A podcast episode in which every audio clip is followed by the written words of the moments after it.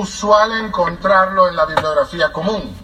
Así que escogimos este tema especialmente compartido con sus líderes para ver qué hacemos para obtener y aprovechar los referidos. Si algo de lo que decimos, mi esposa y yo, en esta tarima, difiere algo de lo que te recomienda tu equipo de apoyo, por favor, sigue y desarrolla las estrategias y la tecnología que tu equipo de apoyo te sugiere porque ellos conocen mejor que nosotros la situación en tu país, en el lugar y tu condición actual.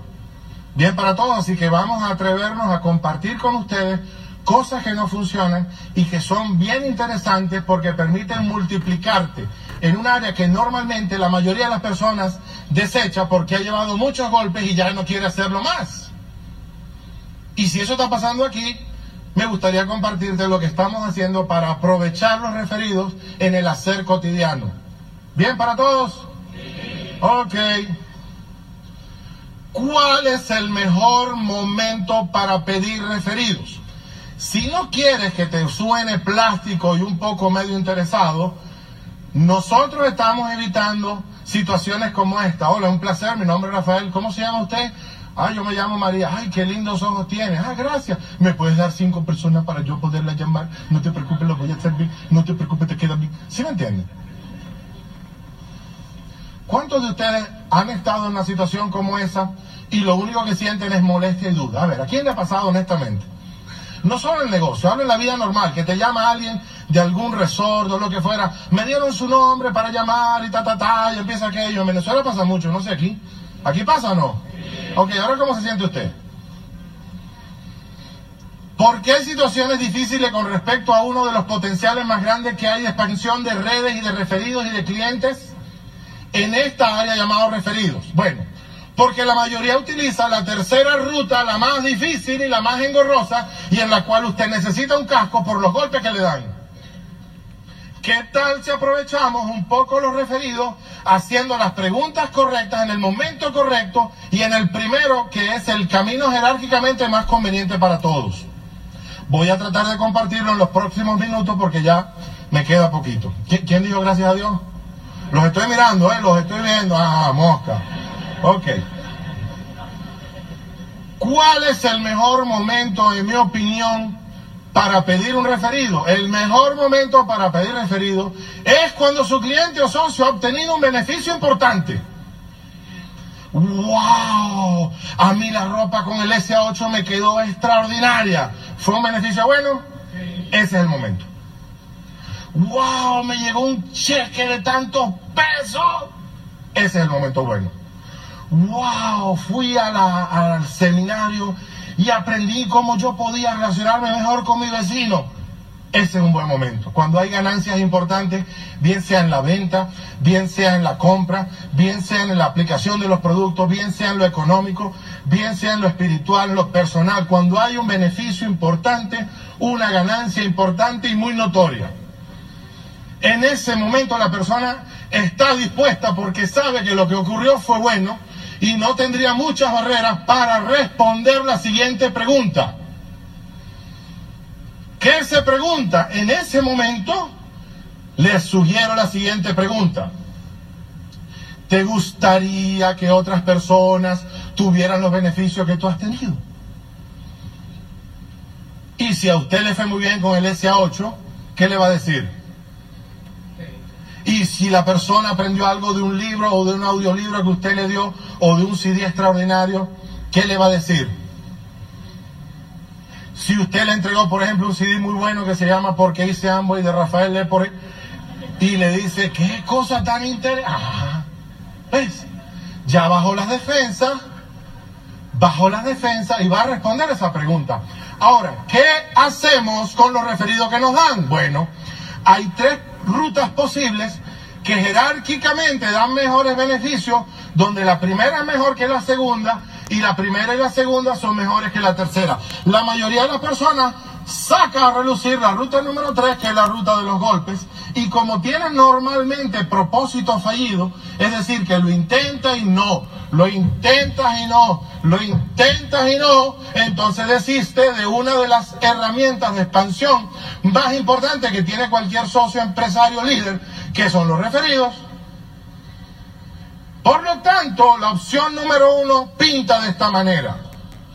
Ahí está usted, ahí está su cliente o socio, y hacia el lado derecho está el referido. Persona que el cliente o socio conoce y usted no conoce y que eventualmente ni siquiera está físicamente en el lugar que usted comparte con el cliente o socio. ¿Está clara la diagramación que está ahí? Buenísimo. Ese es el trío que existe. Por lo tanto, usted le va a pedir a la persona que le dé el nombre referido siempre que la persona haya tenido un beneficio importante. ¿Recuerdas? Y entonces, cuando la persona tuvo un beneficio importante, usted le va a hacer una pregunta. A ver, ¿cuál es? ¿Te gustaría que otras personas tuvieran el beneficio que usted ha tenido o que tú has tenido? Y ese es el símbolo de esa flecha. ¿Te gustaría que otra persona? Entonces la persona te dice, sí, me gustaría que mi tía Pepita se beneficie de esto. Espero que no sea una palabrota aquí, allá no lo es. Aquí sí es, o hay una tía Pepita, no es ella, es otra persona. ¿Ok? Entonces, pides el referido y como tú viniste a este entrenamiento, porque esto por tiempo y por ejercicio no lo podemos practicar en la sesión general, y me dijeron que esto era especial para los líderes, si está bien, sí, sigo, si no la paso. ¿Aquí todos los líderes o no? ¿Sí o no? Está bien, no me griten, entonces yo sigo, ok. Entonces, usted ha practicado con su cliente o socio y le ha hecho saber que su tía Pepita se puede beneficiar si se maneja una fraseología, un entrenamiento muy sencillo que usted practica con su cliente. ¿Y cómo se hace? Usted logra que su cliente o socio se comunique con el referido. ¿Cómo se hace en la práctica? Oye, ¿qué tal si llamamos a la tía Pepita en este momento? Órale, dale. Y saca su teléfono o hace uso del teléfono de él pero usted le dice a la persona cómo le va a hablar a la tía Pepita. Oye, dile que te fue bien, etcétera, etcétera. Y háblale de que yo la puedo atender para quitarle la situación que tú me dices que ella tiene. Por lo tanto, la sobrina llama a la tía Pepita o haciendo uso de tu teléfono o haciendo uso de su teléfono o cualquier vía de comunicación. A lo mejor lo chatea, le envía un WhatsApp, cualquier método de comunicación vale. La tía Pepita le dice, hola sobrina, ¿cómo estás? Tía, me acordé de ti porque estoy ahora con mi amigo Rafael, que me hizo una demostración y yo estoy aquí con una cosa que es extraordinaria y me acordé de ti porque a mí me quitó la alergia y como tú eres alérgica, esto también te puede ayudar a ti. Pensé en ti y lo tengo a mi lado. ¿Te parece bien que te lo comunique? Claro, dile, quiero hablar con él. Y por lo tanto, su cliente entrenado por usted logra que el referido se ponga en contacto con usted. Esa venta, ese auspicio prácticamente está dado. ¿Bien para todos? ¿Difícil? ¿Complicado? Entonces, en resumen, usted pide referido en un momento donde hay una buena ganancia, un buen beneficio utilizando una pregunta que ya practicamos. La persona le da el nombre. Usted le pide a ella con un pequeño entrenamiento simple que llame al referido para que se ponga en contacto con usted y usted cierra la cita y hace el auspicio o hace la presentación o hace la venta. ¿Bien para todos? Ok, ¿qué pasa si el referido no puede atenderle en ese momento? Caso número dos, o porque está en una reunión, o porque está en el banco, no sé aquí, pero allá no permiten que hablen por, por celular mientras está en el banco, o cualquier otra situación. Bueno, usted entrenó a su cliente para que una vez que usted le pide el referido, su cliente se comunica eh, con el referido, con la tía Pepita, y la tía Pepita, por no poderle atender en ese momento o por alguna situación, está dispuesta a esperar su comunicación. Es decir, ay, ¿cuándo te puede llamar, tía Pepita? Dile que me llame mañana entre las 8 y las 9 de la mañana. Por lo tanto, usted sabe y anote en su agenda que entre las 8 y las 9 va a llamar a la tía Pepita que está esperando su llamada para corregir un severo problema de alergia que tiene en su casa. ¿Bien para todos? En ese caso, usted se comunica con la tía Pepita a la hora acordada y logra el resto de los detalles de cierre, manejo de objeción, que por tiempo no manejamos ahorita, pero que eventualmente en otra sede, en otro momento lo podremos hacer. ¿Bien para todos?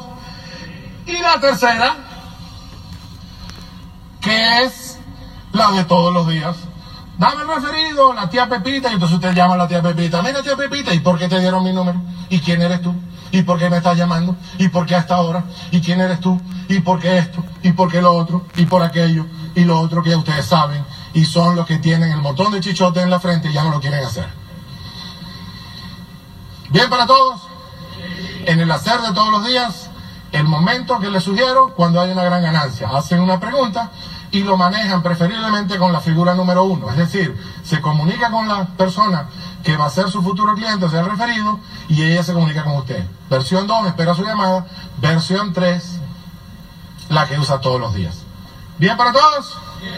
¿Bien para todos? ¿Chévere, sí o no? Excelente.